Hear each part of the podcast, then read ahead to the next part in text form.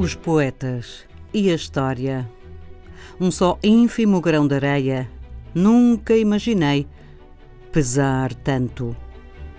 Eu depondo no clássico ritual sobre o nosso adeus, constrangidos torrões e mancheias.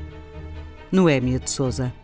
Carolina Noémia Abranches de Souza nasceu a 20 de setembro de 1926, em Catembe, numa casa à beira do Índico, local que seria celebrado num dos seus poemas mais conhecidos.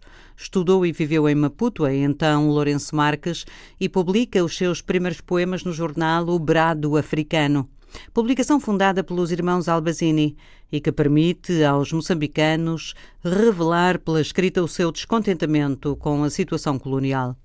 Nesta linha se revela Noémia, que muitas vezes assina com as iniciais NS ou sob o pseudónimo Vera Micaia, numa tentativa de esconder da censura as suas posições marcadas e todo um programa contra o racismo, a política do indigenato o trabalho forçado, a situação das mulheres e a exploração generalizada dos diferentes poderes. Entre 1951 e 1964, viveu em Lisboa, onde trabalhou como tradutor e onde vê alguns dos seus poemas serem publicados nas edições da Casa dos Estudantes do Império.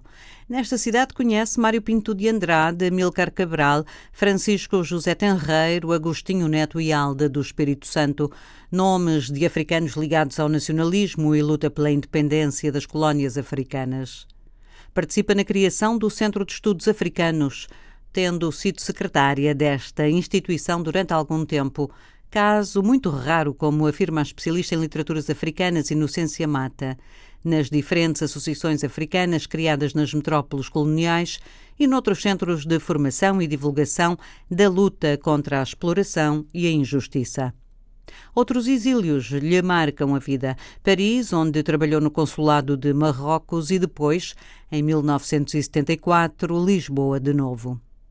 Todos os seus poemas foram escritos em Moçambique e cada um marca o seu conhecimento da história do país e aponta para um programa de liberdade e independência.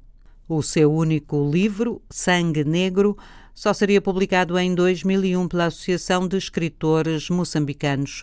Para lá do livro, cada poema e toda a sua escrita é um arquivo dos encontros entre história e literatura. A sugestão de Ana Paula Tavares para os ouvintes é hoje a leitura de Noémia de Souza, Sangue Negro, Maputo, AEMO 2001.